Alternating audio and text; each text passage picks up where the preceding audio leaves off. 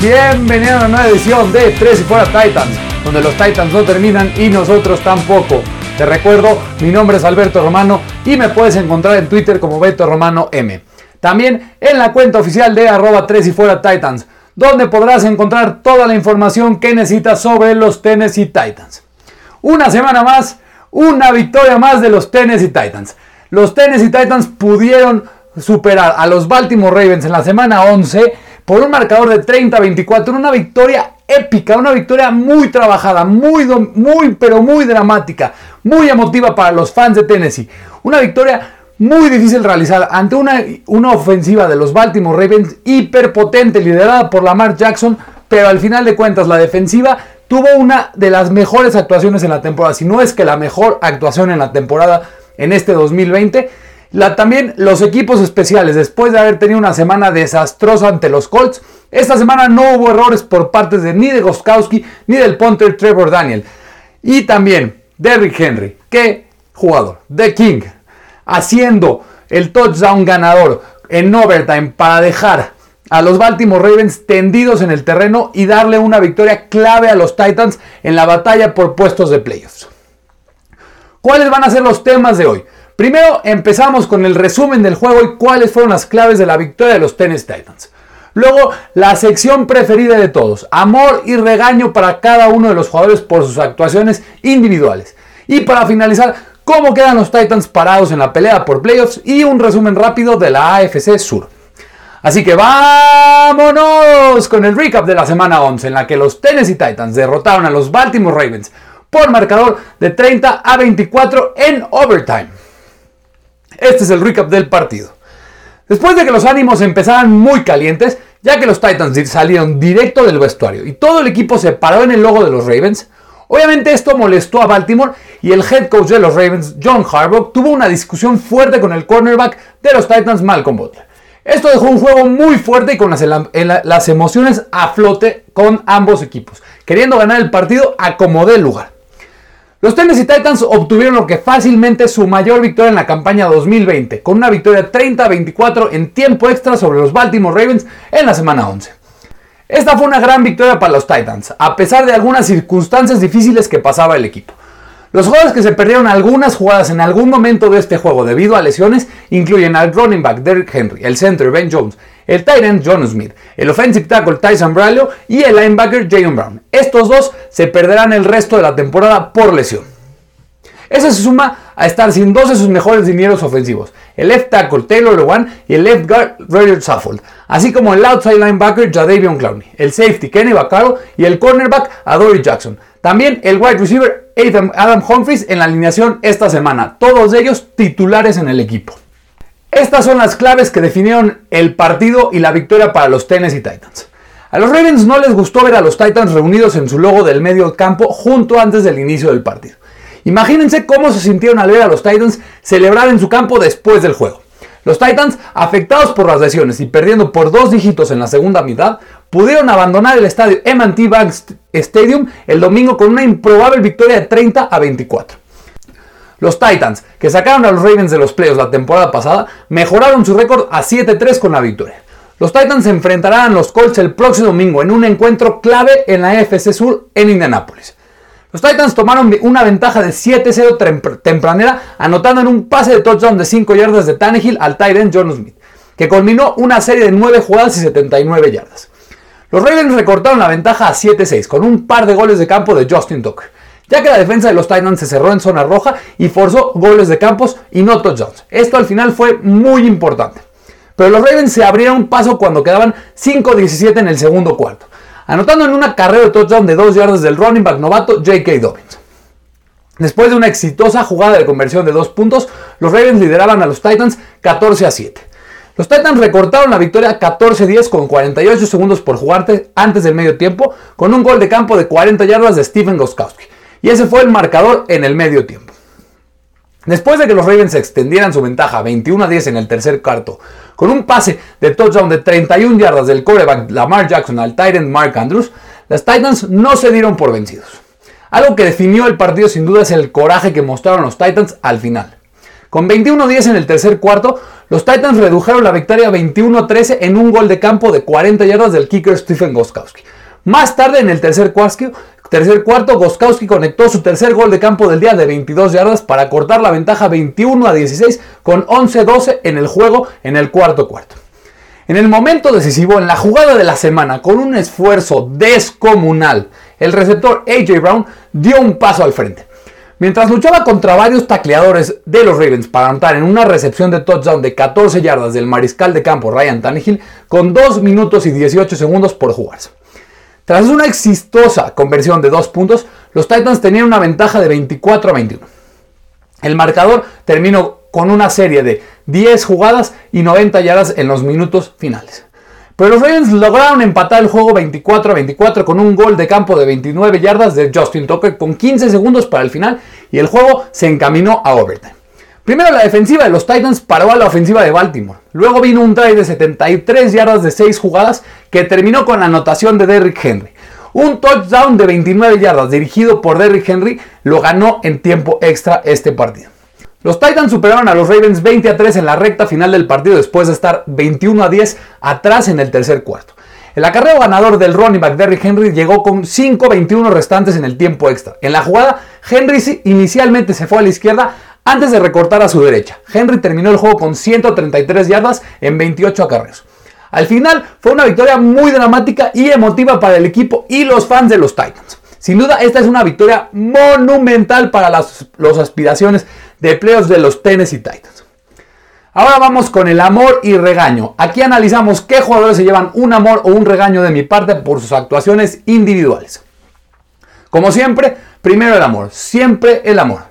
¿Y con quién más podemos empezar? Con el rey, The King, el running back Derrick Henry.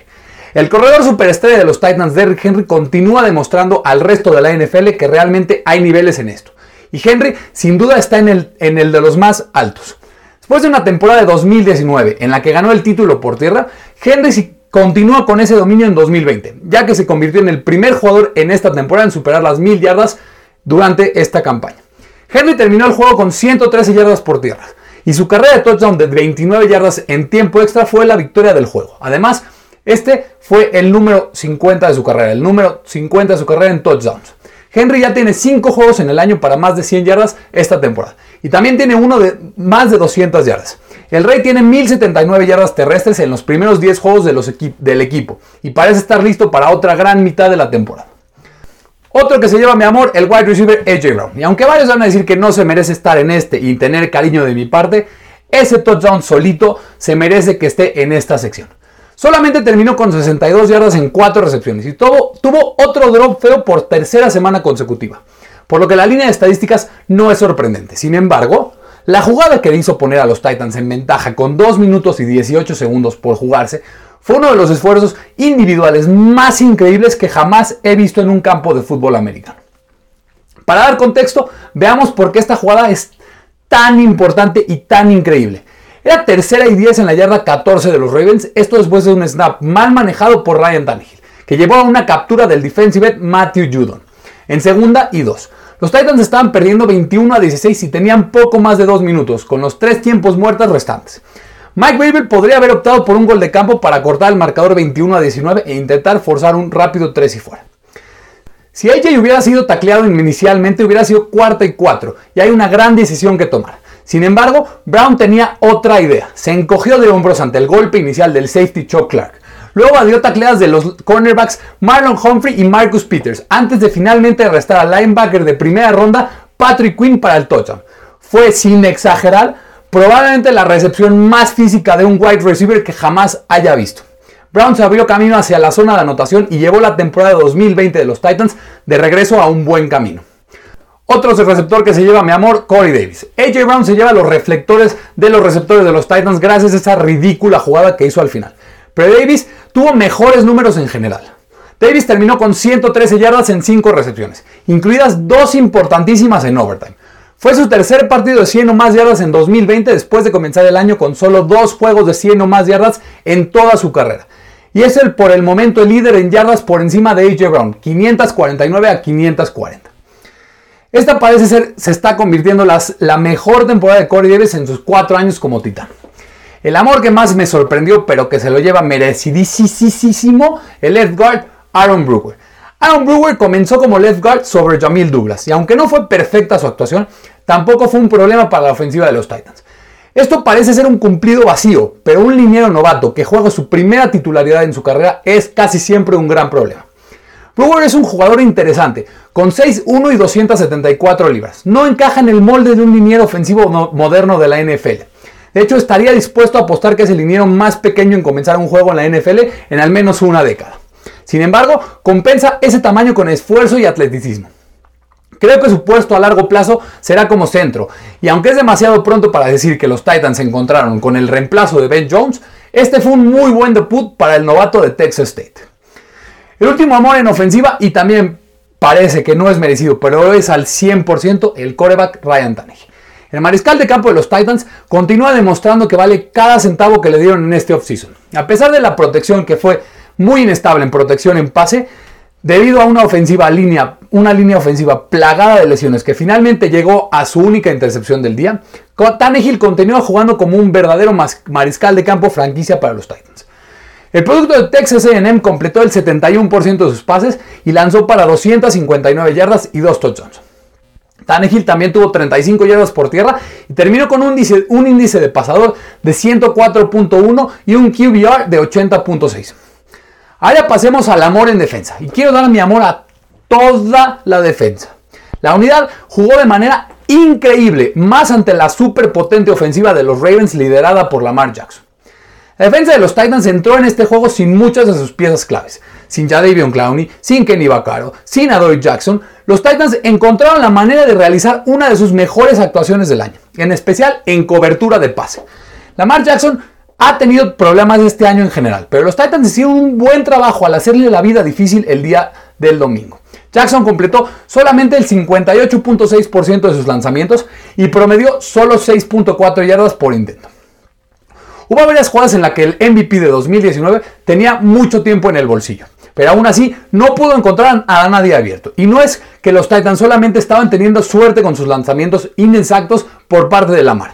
Bloquearon 6 pases, dos para cada uno de Amani Hooper, Cooker y Desmond King. Uno para Kevin Byard y otro para Brian Borders, que Brian Borders, mis respetos, la gema que encontraron los Titans de este jugador de verdad ha entrado en suplencia de Dory Jackson las últimas tres semanas de manera increíble. La ofensiva de los Ravens tuvo sus momentos, pero la defensiva de Tennessee jugó enormemente cuando más importaba. A Manny Hooker, quien jugó bastante, bastante bien, tuvo una gran intercepción que le devolvió al balón a Tennessee cuando Baltimore se acercaba a medio campo.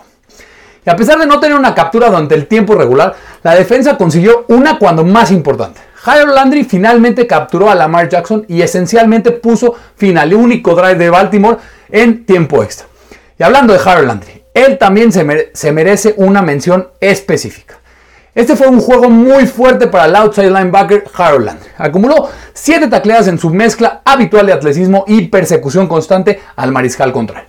Y luego convirtió en una de las jugadas más importantes del juego, cuando capturó a Lamar Jackson en segunda y 8 en tiempo extra lo que permitió a la defensiva de los Titans salir del campo rápidamente y darle la vuelta a la ofensiva con una posición de campo bastante buena. Fue una jugada gigantesca que los Titans necesitaban urgentemente. El último amor para repartir se lo llevan los especialistas. El kicker Stephen Gostkowski y el punter Trevor Daniel. Los fans de los Tennessee Titans han sido muy críticos con Stephen Gostkowski durante todo el año y de manera muy justificada. La mayoría de las veces es imposible de predecir si anotará o fallará alguna patada. Goskowski a menudo hace patadas que esperarías que fallara, pero falla las que creerías que son sencillas. Hoy parecía el pateador que los Titans esperaban cuando, fue, cuando lo fue firmado. Goskowski conectó sus tres goles de campo sin problemas. Tennessee necesita ver esta versión de Goskowski semanalmente. El punter Trevor Daniel estaba bajo la lupa después de su pésimo despeje en la semana 10 que ayudó a que se perdiera el juego contra los Indianapolis Colts. Sin embargo, Daniel estuvo a la altura de la ocasión y evitó cometer errores en la semana 11. Sus dos despejos fueron buenos para un promedio de 46.5 yardas por cada uno, el más largo de ellos de 52 yardas. Y aunque fue un buen partido de Trevor Daniel, hoy los Titans decidieron cortarlo y el, nuevamente el punter titular de los Titans será Brett Kern de Weapon, el mejor punter de toda la NFL. Como se podrán dar cuenta, hay mucho amor para repartir y muy merecido. Ahora tenemos que pasar a la parte fea y empezar con los regaños. Pero prometo que no habrá tantos. Primero, en los regaños es para el left tackle Tyson Briley. Sabíamos que Sam le esperaba un largo día en este juego. Su enfrentamiento con Yannick Ngakwe era muy difícil. Quien ya había dominado a Tai en la semana 3, cuando Ngakwe era un vikingo. Y fue otro día difícil para Sam en contra de Baltimore. Permitió un sack que dio como resultado un fumble y en general todo el partido perdió la batalla en contra de Ngakwe. Para acabarla de amolar, se lesionó y se perderá el resto de la temporada.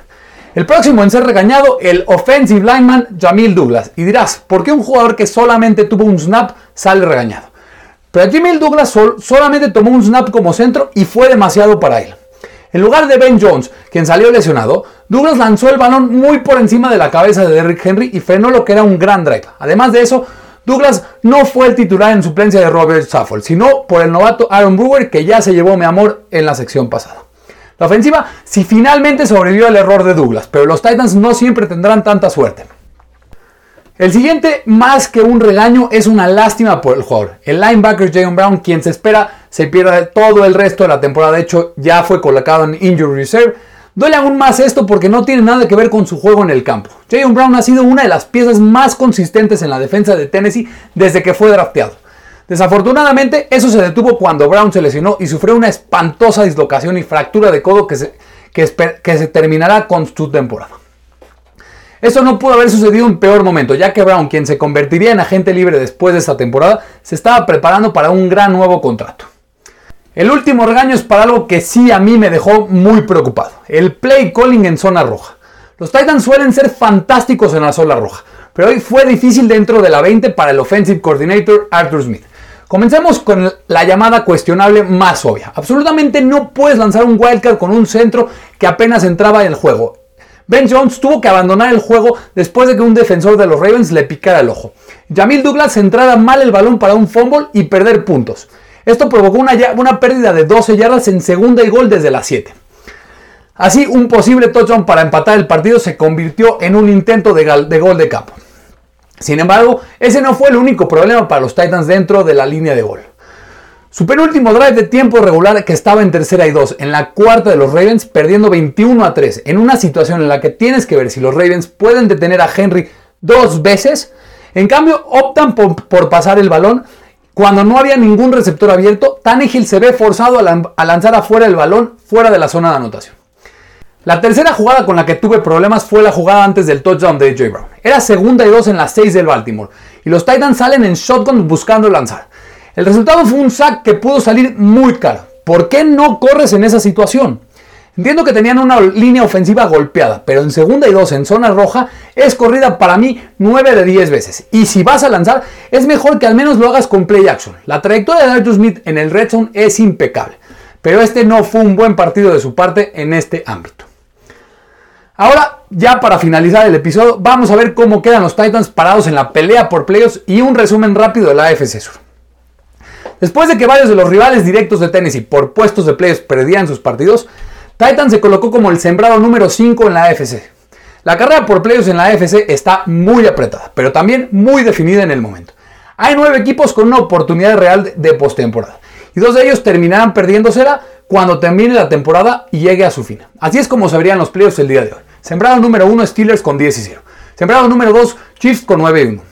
Sembrado número 3 Bills con récord de 7 y 3. Sembrado número 4 Colts con 7 y 3. Sembrado número 5 Titans con 7 y 3. Sembrado número 6 Browns con 7 y 3. Sembrado número 7 Raiders con 6 y 4. Sembrado número 8 Ravens con 6 y 4. Sembrado número 9 Dolphins con 6 y 4. Las carreras por las divisiones AFC Norte y AFC Oeste están efectivamente terminadas en este punto, pero la AFC Sur y la AFC Este están en juego con 6 juegos para el final. Sin duda creo que ningún equipo de la AFC podrá llegar a playoffs si uno gana por lo menos 10 juegos. Se vienen partidos muy importantes para todos los involucrados. En la AFC Sur, los Colts también pudo regresar de atrás para sacar una victoria en overtime sobre los Packers por 34 a 31. Texas ganó a Patriots 27 a 20 en un gran partido del quarterback de Sean Watson. Y Jaguars fue dominado por completo por los Steelers 27 a 3. Los standings actuales en la división AFC Sur son los siguientes. Colts con 7-3 y 1-1 en la división. Titans con 7-3 y 2-1 en la división. Texans con 3 y 7 y 2 y 1 en la división. Y Jaguars con 1 y 9 y 1-3 en la división. Como sabemos desde hace semanas, esta es una batalla de dos equipos entre los Titans y los Colts. Actualmente Indianapolis tiene la ventaja gracias a su victoria head to head en Nashville en la semana 10. Pero todo puede cambiar este domingo. Una victoria de los Titans en Indy dividiría la serie de la temporada y llevaría a Tennessee al primer lugar con récord de 8 y 3. Ya con esto terminamos un episodio más de 3 y fuera Titans, en donde analizamos el recap de la victoria de los Tennessee Titans sobre los Baltimore Ravens en la semana 11 por 30 a 24 en overtime, en donde hablamos primero del recap del partido y cuáles fueron las claves de la victoria de los Titans, luego el amor y el regaño por las actuaciones individuales de cada uno de los jugadores y quienes se merecen estas menciones. Y después, cómo quedan parados los Tennessee Titans en la pelea por puestos de playoffs para este 2020 y cómo queda la división AFC Sur. No me queda nada más que agradecerles por haberme escuchado en un nuevo episodio de Tres y Fuera Titans. Si les podría pedir un favor gigantesco, denle compartir, denle suscribir, denle descargar este podcast en su plataforma preferida, denle un review positivo en Apple Podcast, síganme en mi cuenta de Beto Romano M y también en la cuenta de Tres y Fuera Titans. Te recuerdo, mi nombre es Alberto Romano, porque los Titans no terminan y nosotros tampoco. Tres y Fuera. Hola, soy Rudy Jacinto, creador de Tres y Fuera. Si te gustó el programa de hoy, suscríbete a este y otros podcasts de la familia Tres y Fuera. Tres y Fuera NFL, Tres y Fuera Fútbol, Tres y Fuera de tu equipo favorito y claro, el canal de Tres y Fuera YouTube con videos todos los días. Porque si tu equipo existe, Tres y Fuera lo cubre.